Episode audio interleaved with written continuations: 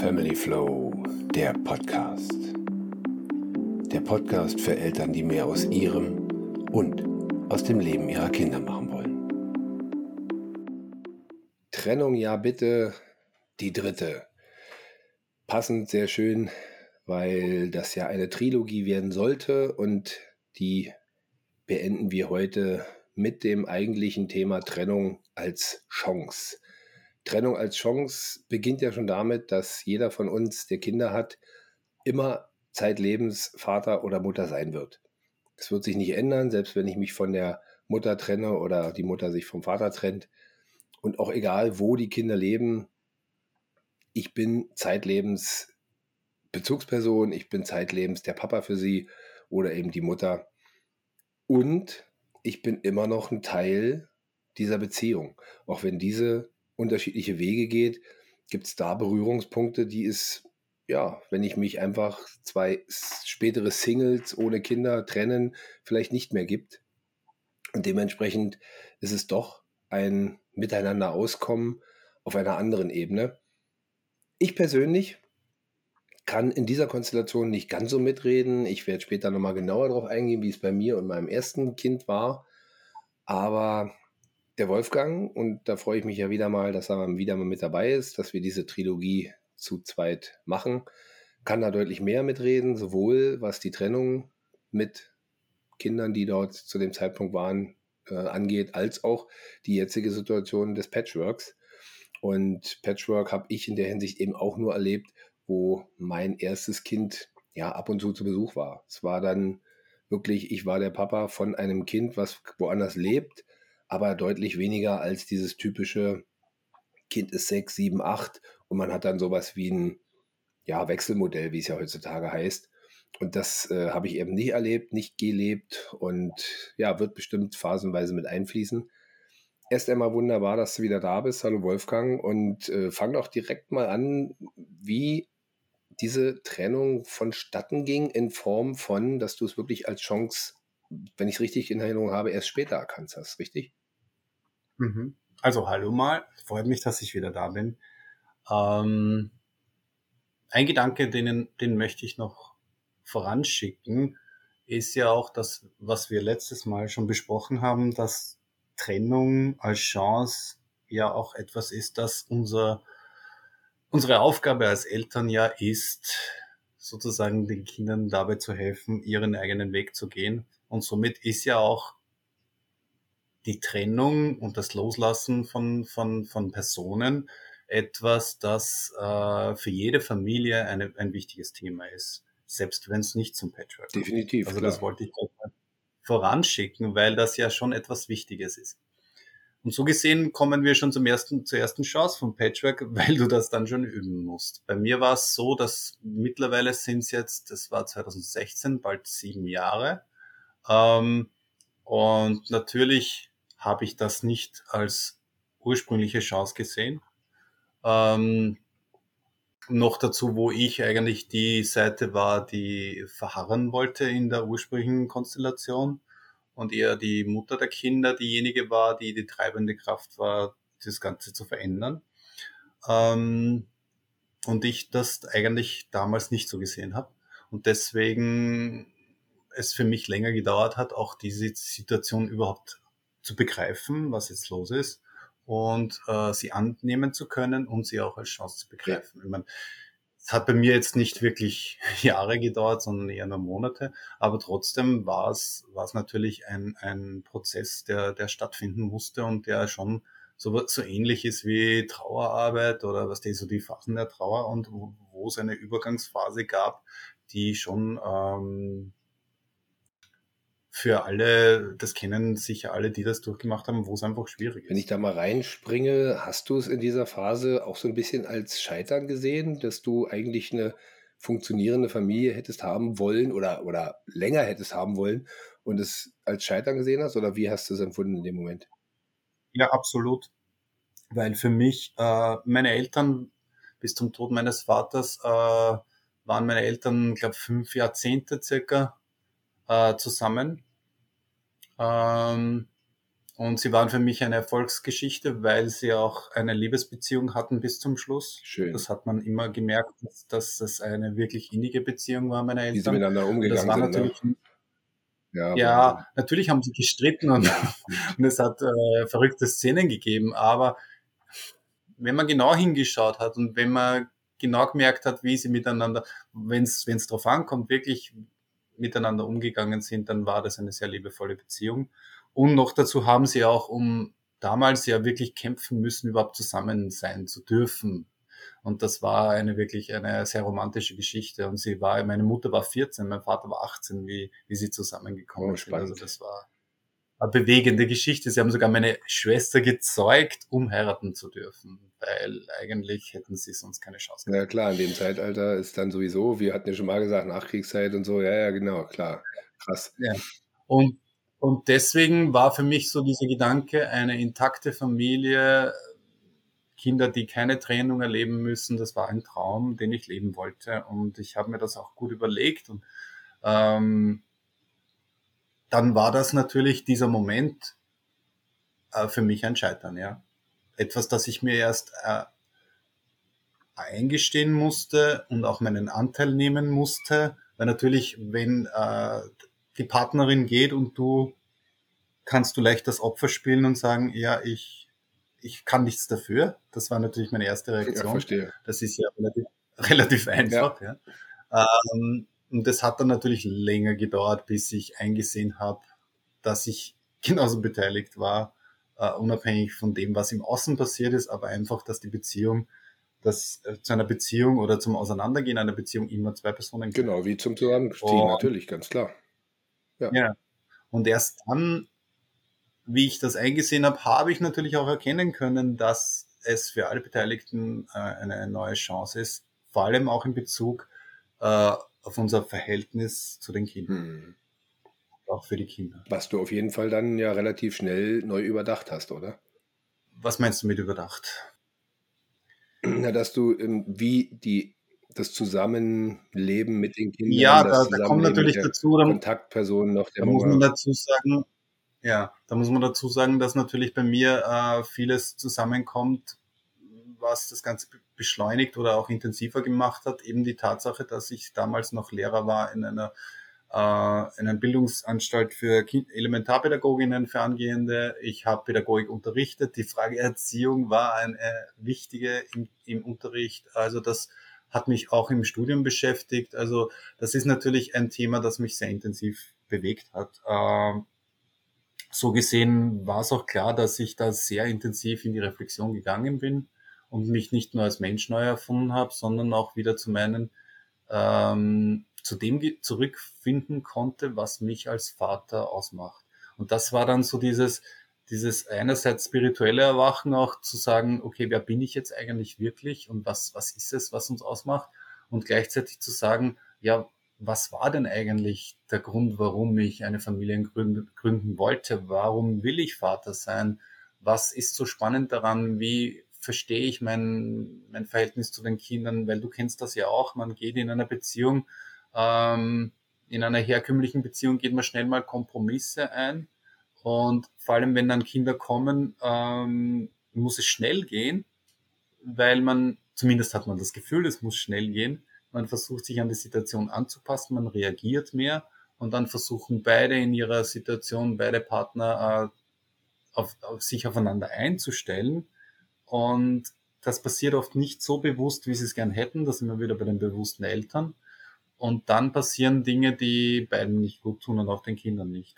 Wenn man sich zum Beispiel verbiegt, weil man glaubt, es ist gut so oder weil der Partner halt äh, auf gewisse Dinge beharrt, egal von welcher Seite, und dann geht schon auf eine schiefe Ebene. Und irgendwann zu dem Zeitpunkt, wo es dann so weit ist, so wie, wie bei mir vor sie, fast sieben Jahren, dass ich dann gemerkt habe, hallo, eigentlich wollte ich ja was ganz anderes. Ich meine, ich muss auch dazu sagen, bevor die Trennung passiert ist, habe ich schon angefangen, eine andere, einen anderen Weg einzuschlagen, weil ich einfach nur mehr dann äh, irgendwann an den Punkt gelangt bin, wo ich gesagt habe, ich kann nicht mehr mich verbiegen. ich will das jetzt überhaupt nicht wertend sagen, weil es soll nicht so klingen, als hätte ich den richtigen Weg und äh, meine Ex-Frau hat den falschen Weg eingeschlagen. Ich will das überhaupt nicht werten.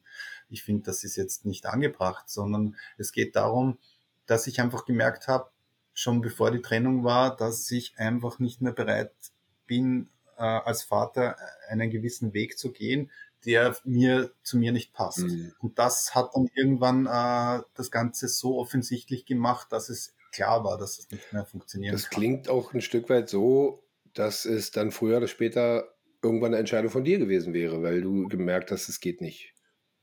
Ja, eigentlich schon. Ich muss dazu sagen, ich habe halt diese typische männliche Variante gewählt, dass die du tust und du steuerst indirekt in irgendwelche Situationen, statt dass du bewusst eine Entscheidung triffst und aktiv eine Lösung ja, okay. suchst oder aktiv eine, eine, eine, vor allem bei Beziehungen sind ja Männer, die immer die verharren, ja, Oft, ja. also statistisch. Genau. Ja, ja. Und, und ich habe dann natürlich schon Dinge herbeigeführt, auch durch die Art und Weise, wie ich mit den Kindern war. Ähm, hab's mir aber selbst natürlich nicht so eingestanden zu dem Zeitpunkt. Ja, definitiv. Das, das glaube ich gerne. Habe ich gemerkt. Ich, was ich auch interessant finde, weil du ja auch angefangen hast äh, oder, oder zwischenzeitlich bei dem Thema warst, wenn ihr halt Kinder bekommt, ähm, also aus dem, was ich mit meinen Familienbetreuungen und auch so ganz allgemein im Privaten mitbekommen habe, ist das sowieso ein ganz harter Einschnitt. Und harter Einschnitt, das sage ich bewusst so, weil ich kenne sehr, sehr viele Paare, die das göttlichste Leben hatten, keine Ahnung, ich sage jetzt mal ganz blöd, Reisen und viele Dinge immer zum ersten Mal zusammen gemacht und wirklich eine geniale Partnerschaft, liebende, miteinander äh, respektvoll umgehende Menschen. Und dann kommen die Kinder und das ist ja genau das, wo ich immer wieder sage, schau vorher auf dich. Dieses bewusste Elternschaft beginnt ja schon damit, dass ich bewusst sage, ich möchte Kinder mit diesem Partner, mit dieser Partnerin. Und dann geht es ja eben noch einen kleinen Schritt weiter. Was kommt dann da bei mir hoch? Ich kann es natürlich im Vorfeld nicht immer alles sehen, aber diese, dann fängt es an mit den Stereotypen Rollen. Äh, äh, Muttern bleibt zu Hause. Jetzt, da rede ich jetzt nicht vom rein körperlichen, dass er erstmal wieder klarkommen muss, sondern eben Mutter bleibt zu Hause und äh, Vater geht durchgehend arbeiten. Und ich finde es mhm. auch in den sozialen Medien kriege ich es auch immer wieder mit, ähm, dass sich viele Leute damit brüsten, oh, ich bin zwei Monate zu Hause gewesen bei meinen äh, Kindern. Ähm, das ist aber für meine Begriffe, ja, also ich will jetzt nicht angeben, aber ich bin acht Monate zu Hause gewesen. Und äh, wenn ich dann die ganze Urlaubszeit mit dazu rechne, ich habe den ganzen Jahresurlaub komplett genommen, waren es fast zehn Monate alles zusammen, die ich zusammen mit den Kindern war. Und das vom Tag der Geburt. Und das ist eine Phase, die äh, auch dieses Bonding, dieses Bezugsperson, du bist dann auch eine Bezugsperson. Und das ist sonst deutlich mehr, ist immer auch bei uns jetzt hier, aber es ist deutlich mehr sonst die Mutter, logischerweise. Viel mehr körperliche Nähe, nicht nur durch dieses Stillen und alles, ähm, sondern eben auch so, dieses Kuscheln und du bist arbeiten, die Kinder werden aufgefangen. Und dann kommt der Mann von außen rein und äh, grätscht fast rein, kannst du sagen, und will seine Werte, seine äh, Prägungen, seine Sachen alles mit einbringen in die Beziehung, in die Art und Weise zu wickeln und was auch immer. Da gibt es ja viele Alltagssituationen, die dann auf einmal zu Streitsituationen werden. Und ich finde das echt spannend, wie viele Paare relativ schnell ins Streiten kommen, wo sie vorher jahrelang teilweise zusammen waren und nie was war, wegen den Kindern. Und nicht wegen den Kindern im Negativen, sondern wegen dem, was durch die Kinder in Partnern hochkommt. Das finde ich so spannend. Ja.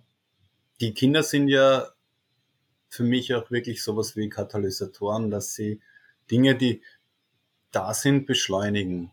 Das heißt, äh, ja, auf jeden Fall. Diesen, diesen Bewusstwerdungsprozess oder diesen, äh, diesen Prozess, der in einer, in einer Beziehung passiert, in einer Familie, der wird durch die Kinder einfach äh, relativ schnell äh, ans Tageslicht gebracht, was jetzt wirklich Sache ist. Und das Deswegen ist es auch so, dass man oft das Gefühl hat, dass die Kinder sozusagen Beziehungskiller sind. Dabei sind die Kinder ja nur, äh, sie legen nur das offen, was eigentlich. Genau, das sind wie so, wie so kleinen Korkenzieher, die aus dir ja. das rausziehen. Ganz genau. Ja. ja. Und deswegen, aber das Problem ist natürlich schon, und das wissen wir alle, dass wir, bevor wir Dinge erleben, also bevor wir die Kinder haben, können wir noch so sehr äh, reflektieren und bewusst sein und versuchen, alles äh, richtig zu machen. Es ist einfach ganz etwas anderes, wenn sie dann da sind. Ja. Und das können wir nicht vorwegnehmen und mit dem müssen wir leben.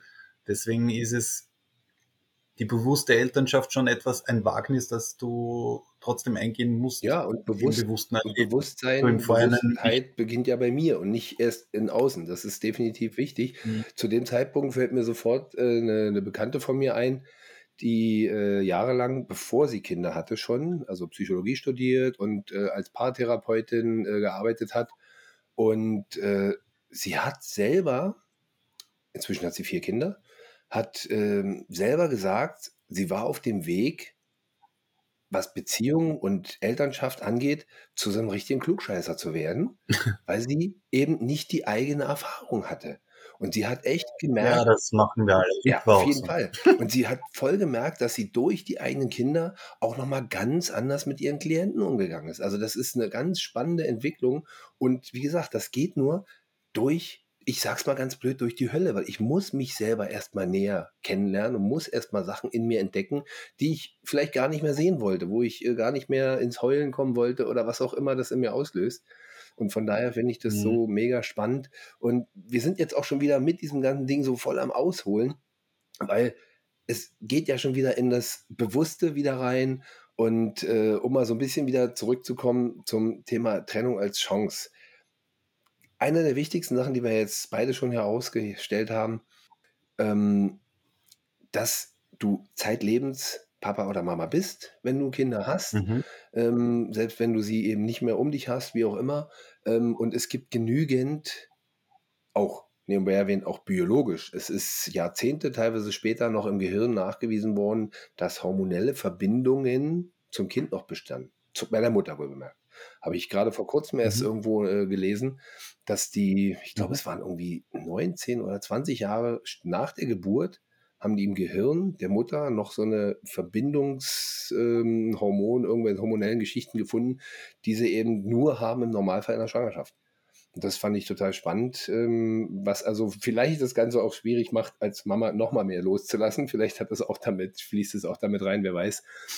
Ja, aber worauf ich hinaus wollte, die Thematik, ich bin immer Mama, ich bin immer Papa.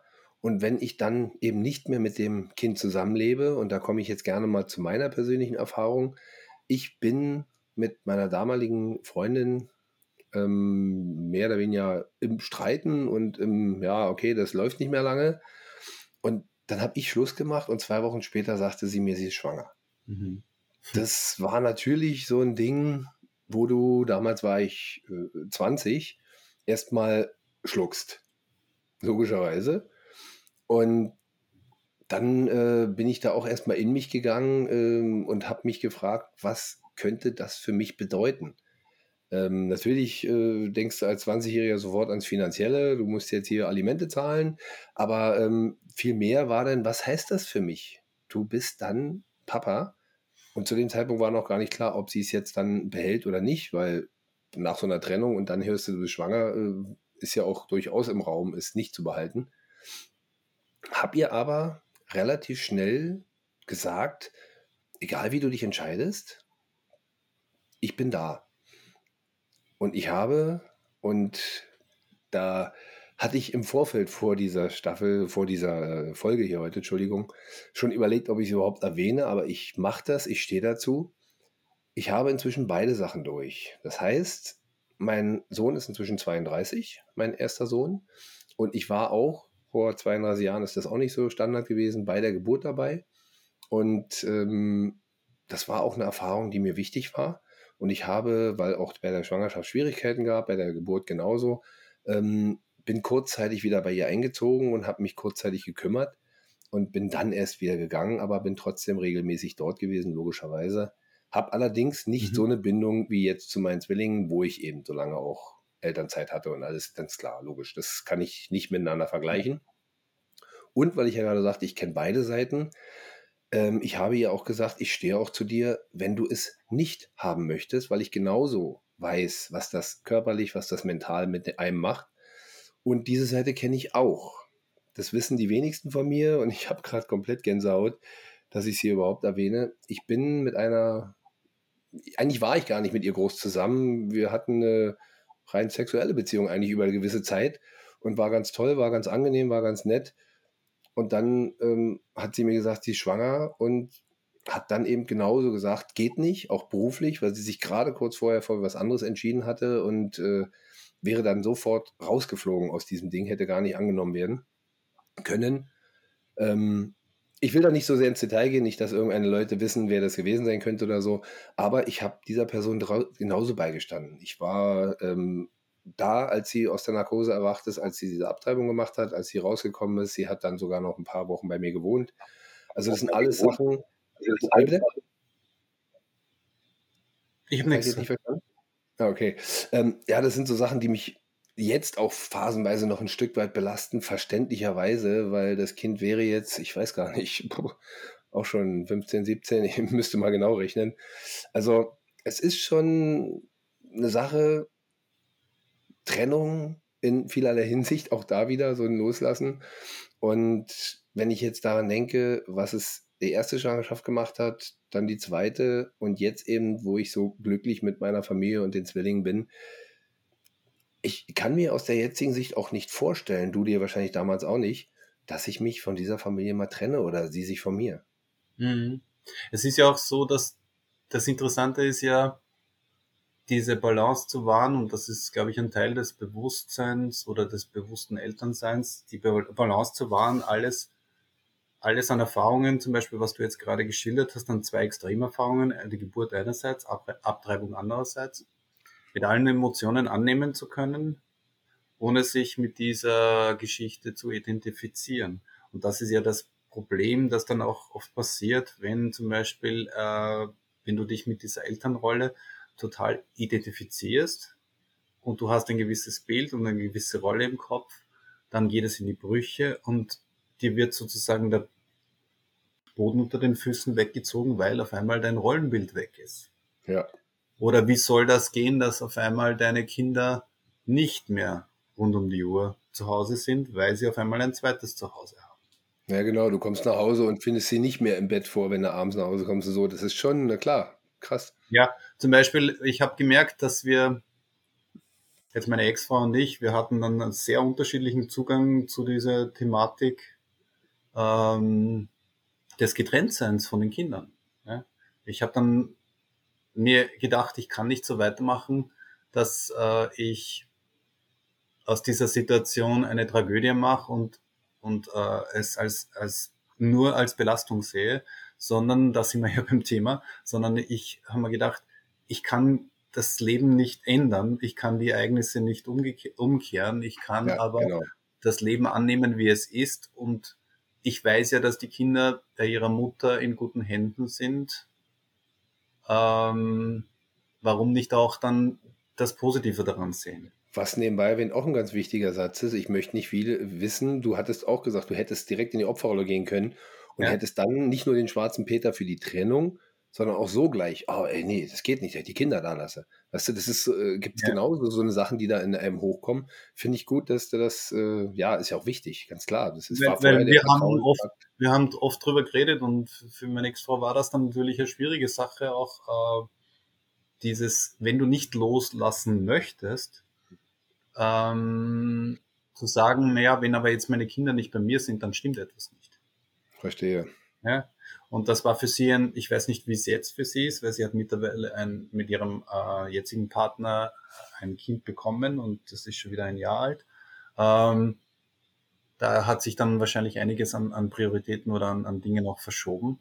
Aber trotzdem, ich denke mal, das ist ja der erste, die erste wichtige Chance zu erkennen ist, du hast jetzt ein neues Leben bekommen. Ähm, du wolltest das vielleicht anders haben, aber genau das, was viele Eltern ja so beklagen, ich habe keine Zeit mehr für mich, ich habe keine Zeit für irgendwas, ich kann mal mit niemandem was ausmachen. Wenn du Patchwork hast, dann hast du auf einmal Tage, an denen die Kinder sicher nicht da sind. Ja, und du genau. kannst, genau. äh, du kannst fortgehen, du kannst mit Freunden was ausmachen, du kannst äh, ganz andere Dinge machen oder auch zum Beispiel mit meiner jetzigen Partnerin, die die Kinder auch heiß liebt und die als Bonuseltern, über die wir auch noch reden werden.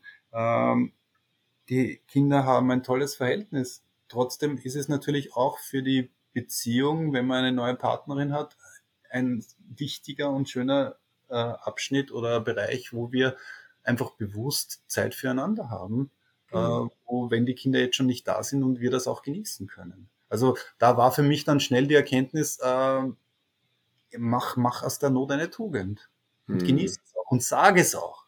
Weißt du, es gibt dann Eltern, die ein, die dann äh, ein schlechtes Gewissen haben, das darf ich doch nicht aussprechen, dass ich froh bin, dass meine Kinder weg sind. Ey, das, das, geht, das geht aber auch, ganz ehrlich, das gilt aber auch für, für normal eine Beziehung. Normal meine ich mhm. jetzt halt äh, funktionieren, wo keine Trennung, so jetzt, was heißt funktionieren? Da sind wir schon wieder bei diesen Formulierungen. Nein, mhm. ähm, das merke ich auch bei uns. Ganz ehrlich, es gab, es gab Phasen bei mir, wo ich wirklich, ich weiß jetzt nicht, wie lange das war, äh, ist jetzt, ich würde mal fast sagen, das letzte Mal war es vielleicht so vor einem Dreivierteljahr oder irgendwas, wo ich wirklich das Gefühl hatte, es ist so kurzzeitig, so, wir sind bald nicht mehr da. So, äh, ist halt so eine Phase, jetzt bin ich mal mit ein paar Kindern zusammen und irgendwann nicht mehr. Äh, wo, wo ich sage, das, das geht auch gar nicht. Aber nichtsdestotrotz, wir sind Menschen, wir haben eigene Bedürfnisse, wir haben eigene Ziele, wo dann vielleicht auch sowas im Weg stehen könnte. Also von da ist das ja völlig normal. Viel schlimmer wäre ja, das Ganze komplett, egal welche Situation, zu verneinen und, und vor den Kindern so zu tun, nee, ist alles toll, alles glücklich, aber eben nicht. Das ist ja. eben nicht der Fall. Und, und das ist ja auch das Authentische. Wenn ich vor den Kindern äh, so rumeiere und äh, dann merken sie ja auch, was wie war. Dann sagt doch mal, was los ist. Nee, nee, ist alles in Ordnung. Äh, geht nicht. Also, und, und wenn ich jetzt in einer Patchwork-Situation bin, ich möchte nicht wissen, wie viele da sich einfach mal, äh, ja, keine Ahnung, was nehmen und gönnen und vielleicht, ich sag mal ganz blöd, eine Reise, die sie vorher nicht gemacht hätten oder, also warum nicht? Das ist ja genauso ein Loslassen, äh, aber eben ein Loslassen in der Hinsicht auf Zeit, dass ich sage, ich bin trotzdem für meine Kinder da. Ich stehe mhm. meiner äh, Ex-Partnerin, meinem Ex-Partner immer noch zur Seite, weil auch mal die Situation, ganz blödes Beispiel, deine Ex-Frau wird, wird krank und mhm. die Kinder müssen halt darauf betreut werden. Ähm, da wüsste ich bei dir, klar müsste erstmal ein bisschen organisiert werden, aber würde gehen. Ist jetzt nicht so einfach. Ja, war zum Beispiel jetzt, was wir hatten die Pandemie und dann hatten wir so eine Situation, wo dann die Kinder im Prinzip fast dann, also eigentlich einen Monat bei uns waren dann. Ja, ja, aufgrund von, von, von, von genau. Quarantäne-Geschichten und so weiter. Und dann natürlich, das war selbstverständlich. Ja, das äh, ich, genau. Der war auch umgekehrt. Ich war ja dann 2020 hat es mich ja voll arg erwischt und da war es ja auch umgekehrt so, dass meine Ex-Frau die Kinder sehr lange hatte, durchgehend. Weil natürlich hm, gerade in der Anfangsphase von Corona war ja das mit der Quarantäne noch ein richtiges Angstthema und, ja, genau. Äh, und mich hat es auch heftig erwischt gehabt und dann war natürlich der Kontakt ein angstbesetztes Thema und das war, also da haben wir, wir haben es auf beiden Seiten gezeigt, dass das überhaupt kein Problem sein kann. Ja, sehr schön. Was, worauf ich noch unbedingt spre zu sprechen kommen will, ist der Prozess der, der Scheidung natürlich. Und das ist ein, eine Sache, wo es so wichtig ist, das Bewusstsein reinzuholen, weil was natürlich schnell passiert ist, ich meine, jetzt trennt man sich, jetzt kommt zu der Entscheidung, dann ist es ja auch ganz logisch, dass man jetzt nicht gerade gemeinsame Interessen hat. Klar dass dann Emotionen hochkommen, egal von welcher Seite und mit welcher Berechtigung, ist völlig egal. Aber dass einmal das Trennende vor dem Gemeinsamen steht, gerade in der Zeit der Trennung und in der Scheidung und wo das Ganze noch nicht einmal unter Dach und Fach ist ja. und ganz frisch ist, ist logisch. Aber gerade dann ist es natürlich wahnsinnig wichtig, sehr, sehr bewusst in den Prozess zu gehen und immer wieder dran zu denken, dass man auch wenn man jetzt getrennte Wege geht, trotzdem mit diesem Menschen sehr viel Zeit verbracht hat und immerhin eine Familie mit, mit dieser Person gegründet hat und in meinem Fall zum Beispiel auch zwei Kinder, zwei Wunschkinder bekommen hat. Also dann kann es doch nicht so sein, dass man jetzt überhaupt nichts mehr miteinander, ähm, dass einen gar nichts mehr verbindet oder das Trennende so weit geht, dass man einander ähm,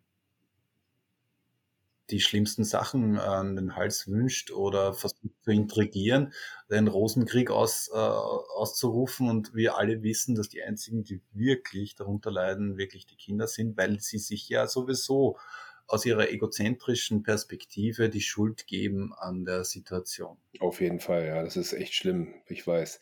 Also ich kann mir auch vorstellen, dass das, ähm, da ist es wie gesagt genau das, dass ich da nicht so mitreden kann. Ich kann mir auch vorstellen, dass es eine Frage dessen ist, wann trenne ich mich? Wenn ich äh, merke, ey, irgendwas läuft hier nicht und, und das sind Gespräche und ihr seid beide der Meinung, äh, wollen wir es noch versuchen, wie lange quälen wir uns noch, das sage ich jetzt mal ganz bewusst in Anführungsstrichen, oder, ähm, oder auch eine Person selber, einer nur, der sagt, es geht hier nicht mehr. Und mhm. wie lange halte ich durch, wie lange kämpfe ich, wie lange verneine ich mich selbst. Und dann, wenn ich dann, wie gesagt, in diesem Prozess, das ist jetzt so ein bisschen theoretisch, weil ich, wie gesagt, da nicht so drin gesteckt habe, ähm, dann diesen Prozess habe und auch dieses, Scheidungstermin, dann kommen finanzielle Themen dazu, dann kommen, ach was weiß ich, jetzt muss ich mir wieder neu eine Wohnung einrichten und also ist alles Mögliche, was da eben hochkommt. Und dann eben dem Gegner, dem Partner die Schuld zu geben, dem Ex-Partner, ist, äh, das ist ganz schnell, das ist ganz schnell gegriffen. Und das eben dann logischerweise auch die Emotionen nicht außen vor sein können, du nicht im Vorgericht sagen kannst, nee, nee, wir reden ganz sachlich über einen Hund, über ein äh, Auto, über einen Kühlschrank, geht nicht, ist ganz klar, also wäre ja auch erstaunlich. Und von daher finde ich das schon spannend, dass du das so erwähnst, diese Prozesse. Ja, was sich bei uns bewährt hat, und das war, kann ich nur allen empfehlen, auch wenn es sogenannte Abkühlungsphase gibt und Beratungsgespräche, ist es schon so, dass man wahrscheinlich nicht zu lange warten soll, wenn man sich entschieden hat dazu. Äh, weil dann. Glaube ich gern. Weil es bei uns dann auch so war, wir haben das wirklich ohne Anwälte über die Bühne gebracht. Wir haben beide, beide waren sehr versucht, beide Seiten waren versucht, das positiv äh, zu bewältigen, äh, sowohl was finanzielle Ansprüche angeht, als auch dieses äh, künstlich in die Länge ziehen. Und es war dann innerhalb kürzester Zeit einfach äh, unter Dach und Fach und es war dann ein Faktum, mit dem man viel schneller zurande kommen kann, als wenn sich jetzt das Ganze in einen Rosenkrieg äh, ausdehnt und vielleicht über Jahre geht und dann vielleicht noch Anwälte kommen und, und das kostet ein, eine Riesensumme und ist eh mhm. eh schon die Scheidung eine Belastung für beide Seiten und wenn das dann auch noch äh, zu einem Rechtsstreit ausartet, dann wird das natürlich äh, massakroft äh, in, in mehrfacher Hinsicht. Und, und ich, ich denke mal, einen Grund kann man immer finden für, für Streit. Weil Klar. wenn man, wenn man, wenn man jetzt wirklich alle Argumente durchgeht, findet man immer Argumente, warum man der anderen Seite etwas vorwerfen kann. Ich erlebe das immer wieder und das ist jetzt zum Beispiel etwas, was typisch Patchwork ist. Wir müssen natürlich immer wieder verhandeln, weil wir haben, wir haben jetzt dieses quasi 50-50 Modell und wir haben jetzt nach, das hat auch lang gedauert, bis wir ein Modell gefunden haben, das uns allen, allen Seiten gut gefällt, weil wir waren eher die, wir haben eher dazu tendiert, äh, eine wochenweise Regelung zu haben. Meine Ex-Frau war eher so tageweise. Teilweise haben wir die Kinder alle zwei Tage hin und her gebracht, was für die Kinder nicht so lustig war. Äh, mittlerweile haben wir eine Regelung, die echt schön ist. Da gibt's äh, Montag, Dienstag bei der Mutter, Dienstag, Mittwoch, Donnerstag bei uns äh, und Wochenende von Freitag bis Sonntag wechselt sich ab. Das mhm. heißt, mhm ist eine sehr verlässliche, zum Beispiel die, die Hanna ist jetzt äh, mit ihren zehn Jahren schon so weit, dass sie Kalender schreibt, sie tragt Geburtstage ein und sie hat sich das letzte Mal genau aufgeschrieben und hat es sehr gut verstanden weil sie okay. so, weil ihr das wichtig ist. Und da kommt es dann immer auf das hinaus, dass eine Seite die Kinder fünf Tage hat und dann zwei Tage. Das, ja, das habe ich gerade mir schon im Kopf ausgerechnet. Das ist spannend. Entweder dieses Dienstag, Mittwoch, Donnerstag bis Sonntag oder mhm. eben dann sie ähm, ab was, äh, Freitag bis äh, Dienstag. Ja, cool. Finde ich cool. Genau. Und das hat sich sehr gut bewährt, aber dann sind wir natürlich, äh, was auch noch dazu kommt, ist, dass auch meine Ex-Frau äh, Lehrerin ist. Das heißt, wir sind so auch in diesem Schulrhythmus drin, was auch ein, natürlich ein schöner Vorteil für uns ist, weil die Ferien ja wirklich auch Ferien sind für die Familie. Aber dann, wenn Ferien sind, dann machen wir natürlich dann nicht bei einer Wochensache. Aber wenn jetzt Sommer ist oder äh, Weihnachtsferien wegen der Feiertage, da muss dann natürlich immer wieder verhandelt werden, weil dann geht es immer darum, wer, war, wer fährt wer, wann auf Urlaub äh, und dann muss man immer wieder diese Tage hin und her verhandeln, dass es halbwegs fair ist und ich sag's dir, da ist es einfach jedes Jahr so, dass wenn man genau hinschaut, auf der einen Seite Argumente, zehn Argumente dafür sind, warum die eine Regelung die richtige ist und auf der anderen Seite zehn Argumente, die auch plausibel mhm. und logisch sind, warum es genau andersrum sein sollte. Ja, genau. Und wenn wir da nicht äh, einen Kompromiss finden jedes Mal, haben wir, also da wäre dann wieder diese komische Situation, dass man sagt, äh, fangen wir jetzt an, wieder zu streiten oder so, obwohl wir eh, also ich muss sagen, wir haben nicht wirklich so gestritten, also wir hatten nie diesen, diesen Rosenkrieg und wir sind auch wirklich dankbar dafür. Und das ist auch etwas. Wenn du dann merkst, okay, wir haben das jetzt wie zivilisierte Menschen über die Bühne gebracht und darauf kannst du aufbauen. Weil dann hast du mal etwas, wo du sagst, schau mal, jetzt haben wir das so zivilisiert hinbekommen, wir schaffen das auch weiterhin. Das ist etwas, auf dem man, man hat auch ein Fundament der Trennung sozusagen, weil es ja diese Trennung nicht gibt, so wie du das jetzt äh, vorher gesagt hast im Vorgespräch über die Ex-Frau vom Sido, man kann ja nicht loslassen, äh, sich lossagen, erst wenn die Kinder vielleicht erwachsen sind, wird es keinen Kontakt mehr geben. Aber solange die Kinder in dem Alter sind, wie sie sind, dann ist es natürlich so, dass wir wöchentlich mehrmals Kontakt haben. Ja, weil klar, du genau. in den kleinsten Kleinigkeiten äh, ständig reden musst. Ja. Und da ist es nur sinnvoll, ein, ein harmonisches, also harmonisch, aber zumindest ein höfliches wohlwollendes Miteinander zu finden. Ja, es geht ja dann auch um das, um das Alltägliche und die Wünsche der Kinder. Also da wäre jetzt meine nächste Frage, äh, inwiefern ihr die Kinder da auch mit einbezieht, weil die haben ja genauso mal, ich sag mal, keine Ahnung, Sporttermin oder was weiß ich. Und, und der will jetzt eigentlich bei dir, aber eben, nee, möchte ich lieber mit Mama machen oder so. Also ist ja auch eine Frage, wie, wie sehr kannst du da die Kinder mit integrieren? Weil wenn ich das so lese oder höre, was du gerade sagst, dass äh, Hannah da schon einträgt, finde ich irgendwie spannend. Ja, es ist so, ich muss dazu sagen, bei meinen, bei Hannah und Max ist es wirklich so, dass sie wirklich beide gern dort sind, wo sie gerade sind. Und das ist echt eine, eine, sehr schöne Sache. Es gibt schön, ja.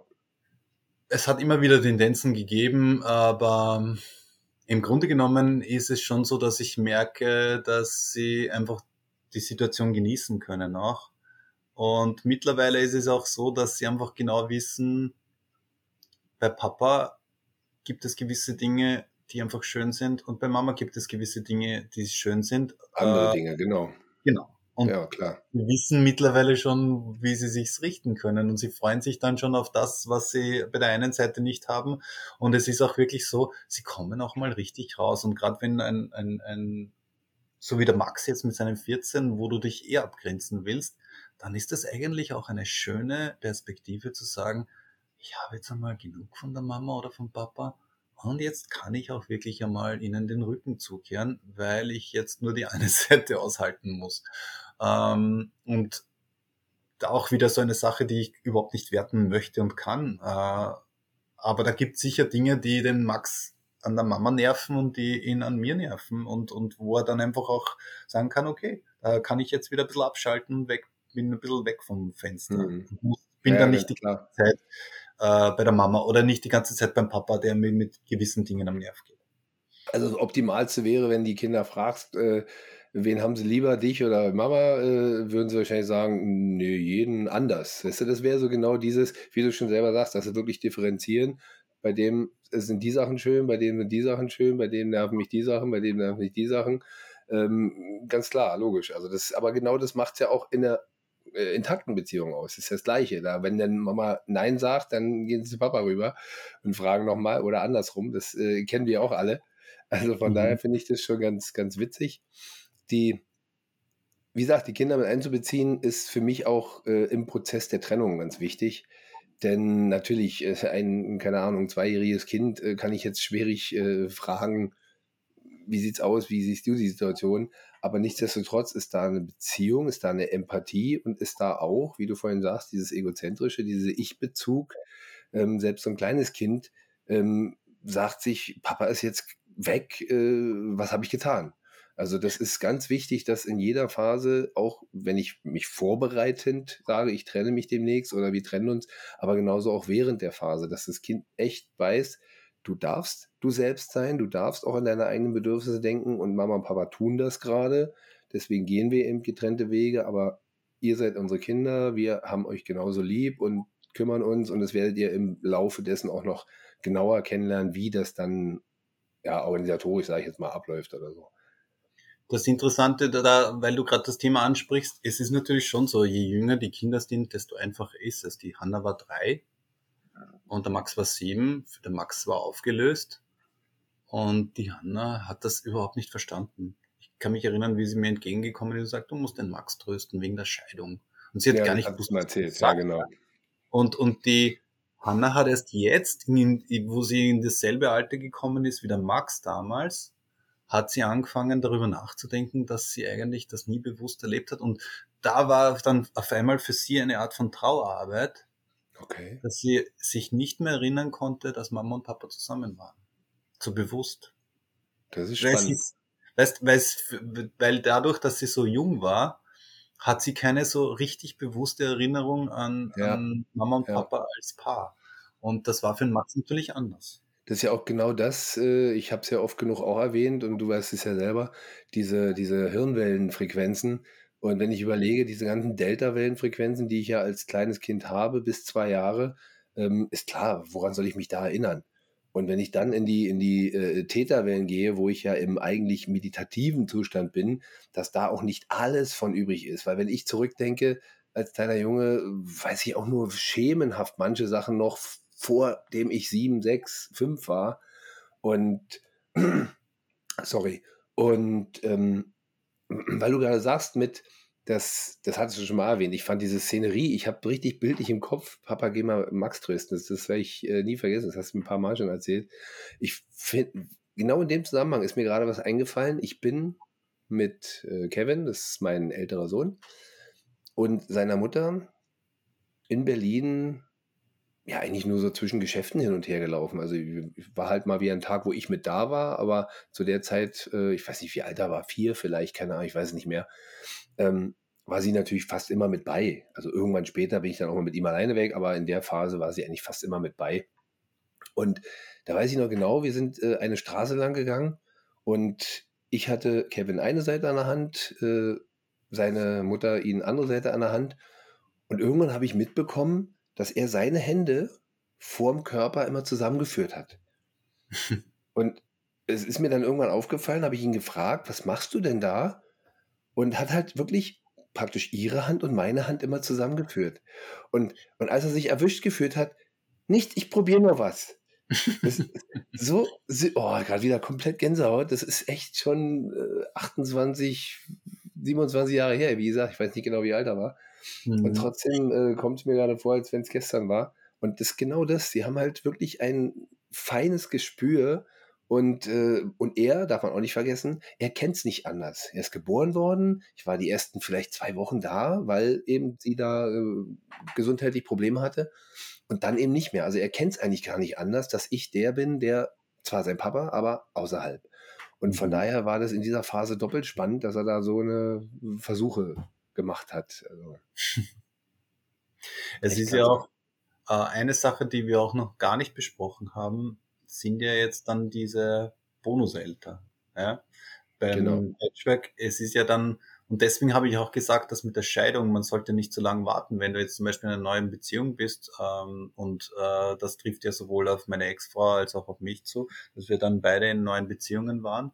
Und je länger du wartest, die die neuen Partner verschaffen sich ihren Platz zurecht, sollen sie ja, und sie haben Richtig. ja eh schwer genug, da in diese Konstellation reinzukommen. Sie sind ja echt nicht zu beneiden in der Hinsicht, weil sie müssen ja ihren Platz behaupten als neuer Mann oder als neue Frau sozusagen mit den Kindern.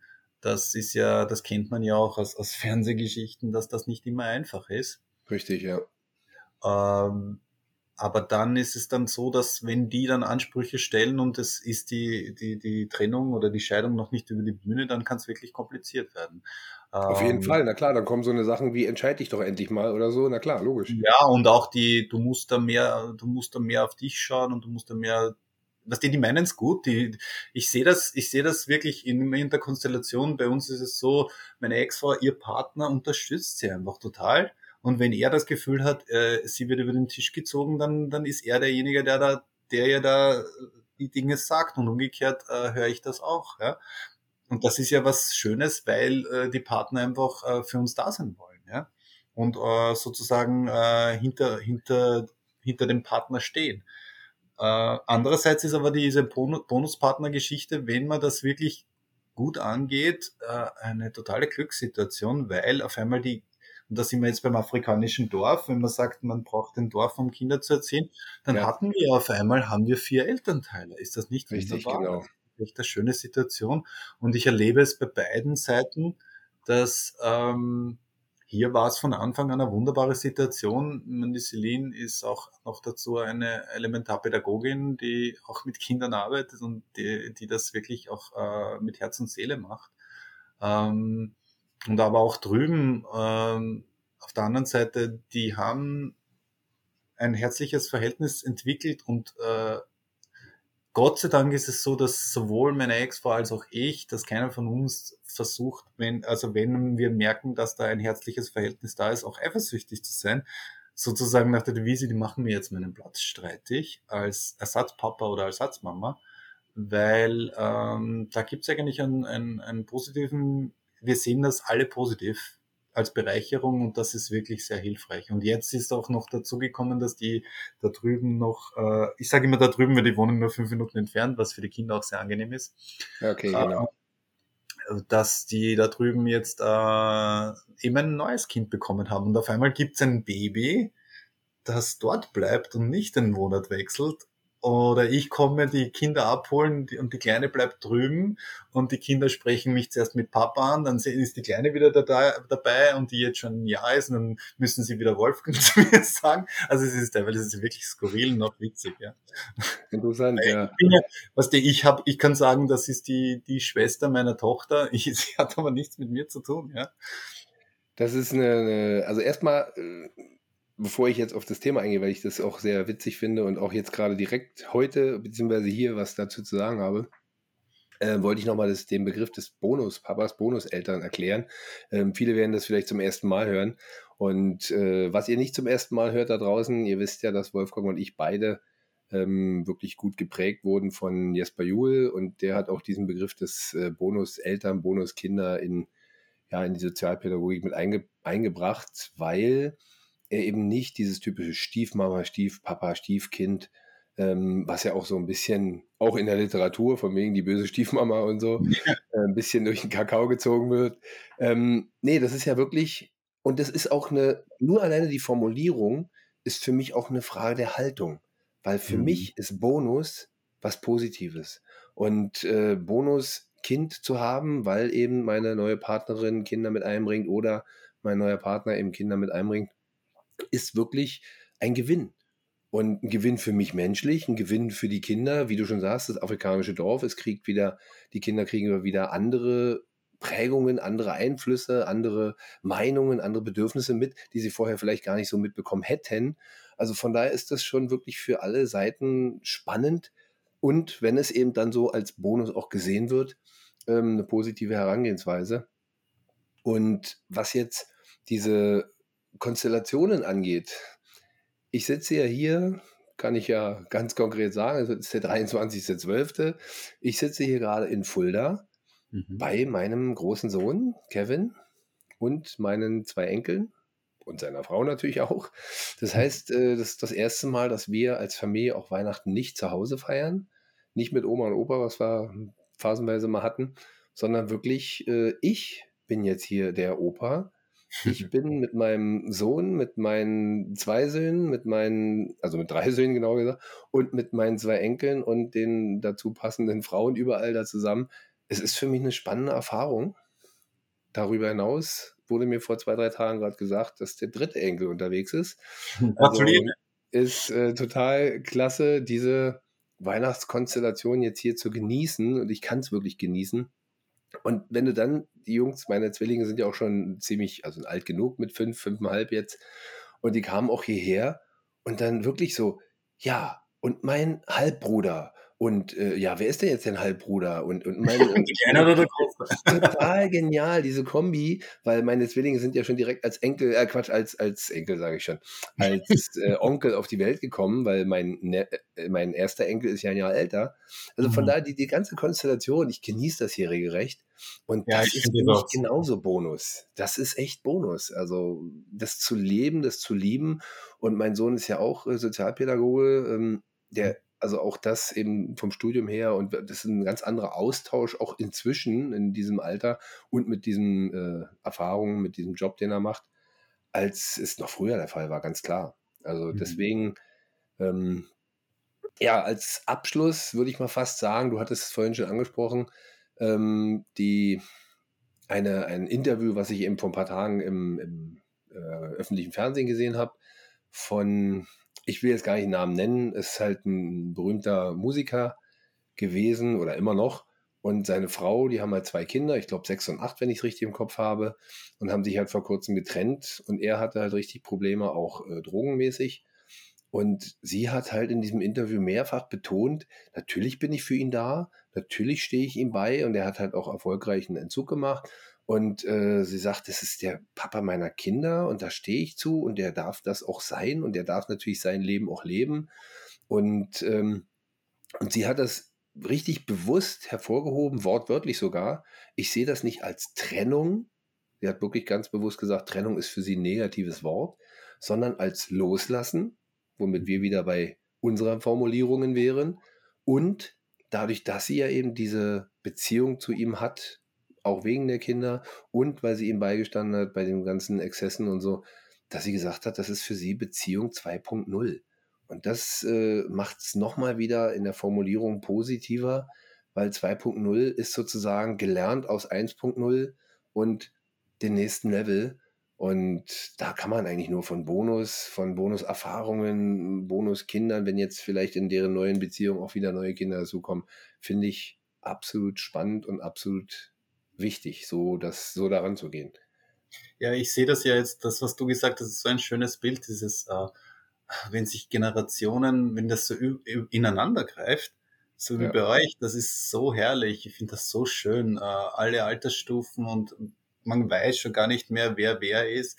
Äh, Hauptsache, wir sind eine, eine kunterpunte Familie und das ist so ein wirklich schönes Bild und das geht so weit, dass die Alicia Keys zum Beispiel die hat das, äh, die gehen so weit beim Patchwork, dass sie sogar miteinander auf Urlaub fahren, glaube ich, mit einem Ex-Partner. Also auch das wäre eine Möglichkeit theoretisch, wenn man, wenn man das möchte und wenn man wirklich ein gutes Verhältnis hat. Aber was ich hier so, warum ich das hier nochmal sage, und da sind wir wieder bei der bewussten Elternschaft und bei unserer ganzen Message, die wir hier rüberbringen wollen, ist, wir finden immer Gründe, wenn wir das wollen, für etwas Negatives und wir finden aber auch Gründe für etwas Schönes, ja. für etwas Positives. Und da geht es jetzt nicht darum, sich etwas schön zu reden und Dinge zu verleugnen, sondern es geht darum, das Leben annehmen zu können, wie es ist und immer wieder auch die schönen Seiten, die, die immer da sind, annehmen. Ja, zu achtsam zu finden natürlich auch, klar. Ja. ja, zum Beispiel es gibt so viel seit, wenn wir jetzt wieder von dem, von meiner Scheidungsgeschichte ausgehen, seit dieses Patchwork entstanden ist, ist so viel Schönes passiert. Und es ist sogar jetzt ein Kind in die Welt gekommen, ein neues. Und das wäre alles nicht passiert, wenn es das nicht gegeben hätte. Und das ist richtig, ja, genau. Für alle Beteiligten. Und, und ich glaube, auch meine Kinder würden das jetzt so unterschreiben. Ja, und genauso habe ich es auch schon mal formuliert. Ich bin mir nicht ganz sicher, ob ich es auch irgendwann mal im Podcast erwähnt habe. Aber genauso ist es auch, äh, wenn ich halt meinem früherem Ich begegnen würde, was würde ich ändern, ähm, ist genau das. Es würde mein Kind, meine Enkel und der Dritte, der jetzt unterwegs ist, würde alles nicht dazu gekommen, wäre alles nicht dazu gekommen. Also von daher ist das schon, ja, definitiv, das Leben ist Veränderung durch und durch. Und wir müssen halt darauf reagieren, müssen nicht im Negativen, sondern können halt auch das ähm, Positive daraus sehen, dass es gibt in allem was Positives, aber auch in allem was Negatives und da eben bewusst zu sagen, ich nehme das Negative genauso an, wie ich das Positive genieße, das ist eigentlich, glaube ich, eine gute Grundlage. Ja, und ich bin jetzt gerade zum Beispiel so froh, dass die Bonusmama da draußen meiner Tochter eine, eine Ballettfrisur macht, weil die dann jetzt ins, in die Ballettstunde geht und sie macht ihr einen wunderbaren Dutt und das ist cool. eine tolle Geschichte, während cool. wir hier sitzen und über die Bonuseltern reden.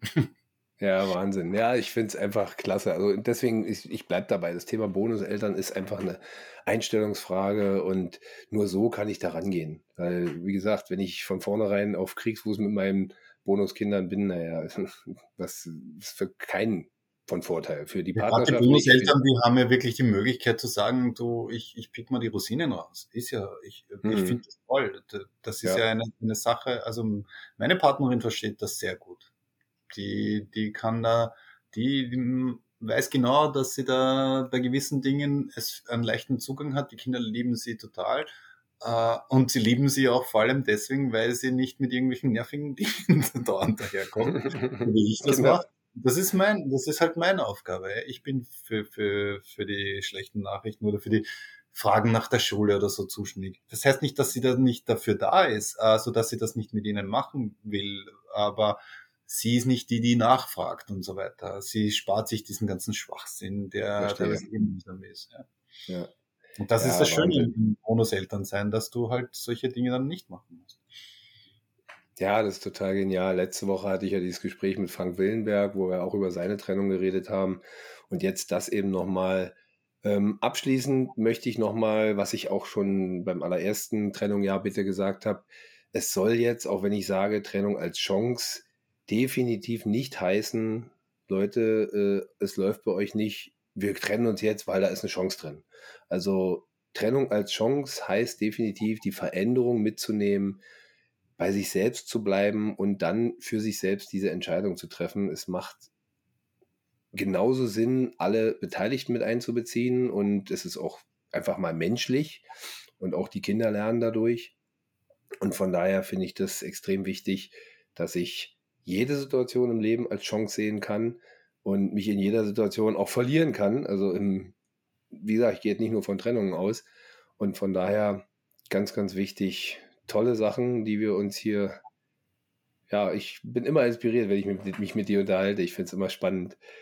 Und es wird auch mal Zeit, jetzt bin ich zwar bis Fulda gekommen, aber es wird auch mal Zeit, noch ein bisschen weiter südlich zu fahren, dass wir uns mal persönlich begegnen. Ja, ich glaube, das wäre cool. Ja. Und was ich dann noch sagen wollte, ist, passend zu dem, was du gerade sagst, je bewusster wir gerade sind in dem, was wir tun oder wie wir sind, dann ist eigentlich die Frage, was wir tun sollen, nicht mehr so wichtig. Ja, ist richtig. Weil egal was, in welche Richtung, ob wir in die eine Richtung gehen oder in die andere Richtung, wie wir uns gerade entscheiden, ist dann nicht mehr so von Bedeutung, sondern wie wir in diese Entscheidung gehen unabhängig davon, weil du hast das, finde ich, so schön gezeigt mit dieser Entscheidung, die eine Freundin die eine Entscheidung, die andere Freundin die andere Entscheidung. Genau dasselbe. Äh, wenn da jetzt jemand daherkommt und sagt, soll ich mich scheiden lassen, soll ich mich nicht scheiden lassen und so weiter. Es, es gibt keine absolute Entscheidung, die richtig ist. Es gibt doch kein richtig und falsch, definitiv. Es gibt genau. aber schon einen bewussten Weg, jeden einzelnen Schritt, den du tust, egal welcher das ist, so bewusst wie möglich zu gehen und so liebevoll. Das Wahnsinn. ist das Einzige, was zählt. Ganz genau. Dem ist, sage ich mal so ganz simpel, nichts mehr hinzuzufügen. Finde ich total schön, diesen, dieses Schlussbild zu sehen. Werd dir deiner Sachen bewusst, werd dir dir selbst bewusst. Das ist ja klasse. Wolfgang, wieder mal vielen Dank. Ich sage danke. Auch wenn das jetzt äh, das Ende erst bei dieser Trilogie ist, aber ich würde mal denken, also wir werden es auf jeden Fall öfter unter Weg laufen und ob unsere, meine Zuhörer da auch was von haben, werden wir dann im weiteren Verlauf sehen. Genau. Danke dir. Ciao.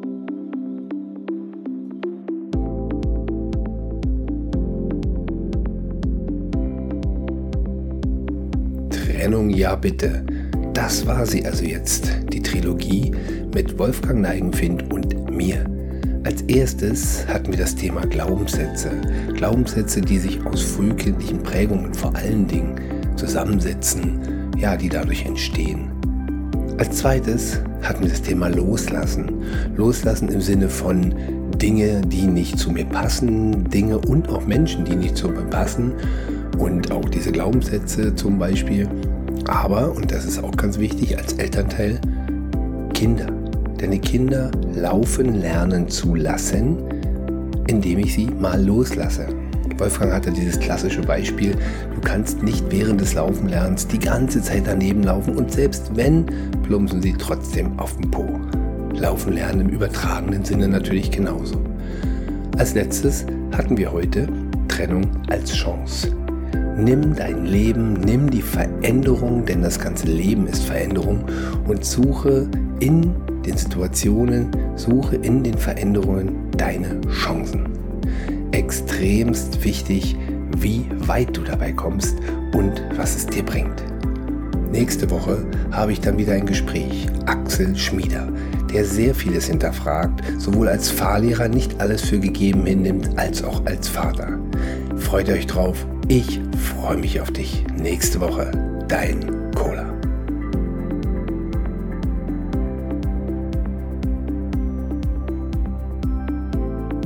Jungs, was war das gerade?